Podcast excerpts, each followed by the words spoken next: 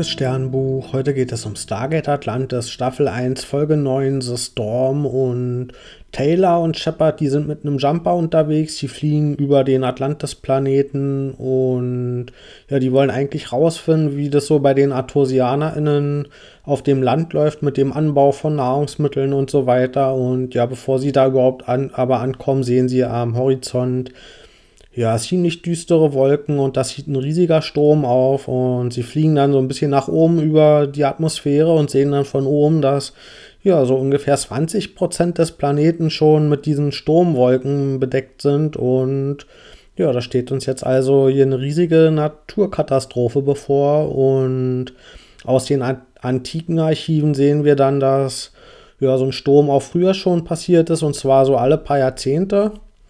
Und ja, aber damals hatten wir ja noch Energiequellen für Atlantis und deswegen war das nicht so ein Problem, weil Atlantis sich halt mit Schutzschilden schützen konnte. Oder wir haben ja auch am Anfang gesehen, dass Atlantis unter Wasser war. Also vielleicht können die noch einfach unter Wasser schwimmen und sind dann da einigermaßen geschützt vor dem Sturm. Aber wir haben halt nicht diese Energiequellen. Und ja, wir haben jetzt noch zwölf Stunden Zeit, bis dieser Sturm Atlantis erreicht. Und ja, jetzt sind die Aufgaben entweder einen Weg zu finden, dass die Schilde wieder hochkommen und währenddessen müssen die ArtosianerInnen vom Land evakuiert werden und mh, hm, wir versuchen Ausweichplaneten zu finden, wo die BewohnerInnen hin evakuiert werden können. Durchs Sterntor natürlich und ja, das sind jetzt die Aufgaben und mh, hm, so richtig viele andere Planeten mit befreundeten ja, Völkern kennen wir ja noch gar nicht und die naheliegendsten sind die Jedi und ja, da geht dann auch Shepard hin mit seinem Team und so richtig clever geht er nicht vor, weil seine erste Variante ist direkt erstmal die Sua pressen und ja, der droht denen eigentlich an, ey, ihr wisst, dass wir bessere Waffen und bessere Technologie haben als ihr und wenn ihr uns jetzt hier aufnimmt für ein paar Tage, bis der Sturm weg ist, dann hm, habt ihr uns als Verbündete und wenn er es nicht macht, dann sind wir Feindinnen, die ihr eigentlich nicht haben wollt. Also ja, das hat jetzt nicht zu allzu guter Stimmung geführt und mh, hm, ja, deswegen versucht man eigentlich auf Atlantis noch eine bessere Lösung zu finden und da gibt es auch tatsächlich eine Idee. Und zwar ist die Idee, dass wenn so ein Sturm kommt, da sind ja vielleicht auch Blitze drin und diese Blitze kann man eben nutzen, um Energie in die Schilde wieder zu laden und Deswegen bleibt so ein kleines Kernteam auf Atlantis, um diesen Plan umzusetzen und da eine technische Lösung für zu finden. Oh, während der Rest eben tatsächlich zu den Jedi evakuiert wird. Und die Jedi haben aber inzwischen schon einen Geheimplan, nämlich hm, während die meisten BewohnerInnen von Atlantis weg sind und nur noch dieses kleine Kernteam für diese Schilde da ist, dann wollen die zuschlagen mit einer Geheimeinheit und Atlantis klauen.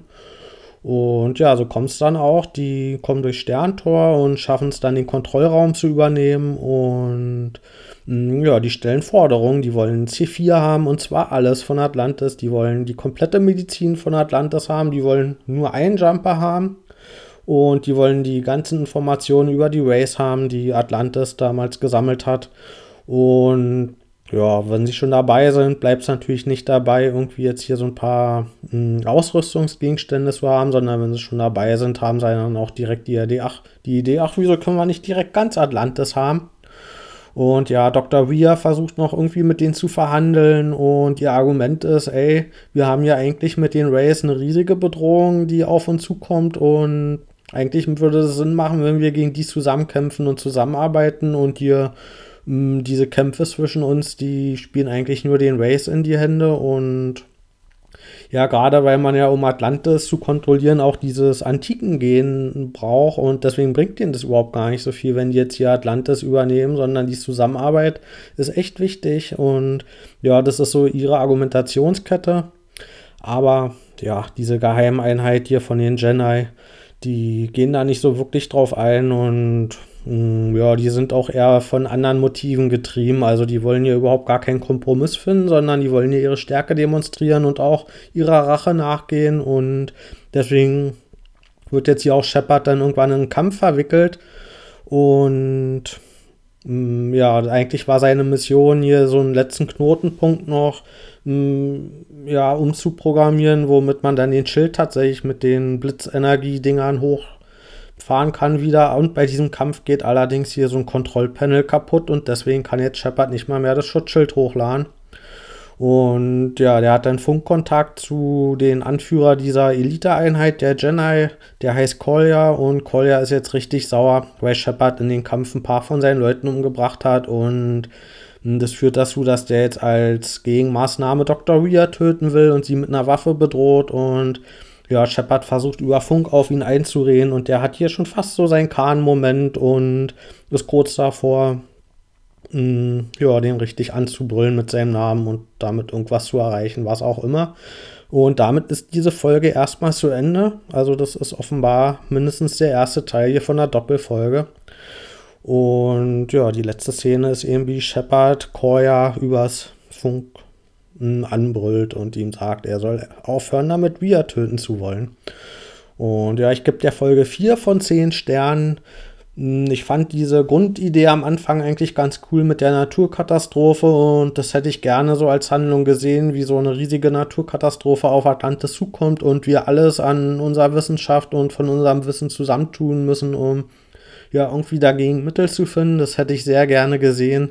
Aber letztendlich war es nur so ein ganz kleiner Mini-Anteil der Folge und mh, hm, hat eben nur dieses Grundproblem uns gegeben und stattdessen haben wir uns hier so einen Konflikt mh, hm, haben wir gekriegt mit den Jedi und alles, was mit den Jedi zu tun hatte, das fand ich wirklich unfassbar langweilig und lame und gerade diese Elite-Einheit hier, die dann Atlantis übernommen hat, die waren einfach nur stumpf böse und einfach nur so blind von Rache getrieben und das hat jetzt dazu geführt, dass mit denen ja auch diplomatisch nicht zu erreichen ist und hm, ja, deswegen hat jetzt hier auch Ria als als Figur nicht so richtig funktioniert, weil sie ja eigentlich gute Argumente hatte, aber von Anfang an keine Chance hatte, mit diesen Leuten hier irgendwie was zu verhandeln oder einen Kompromiss zu finden.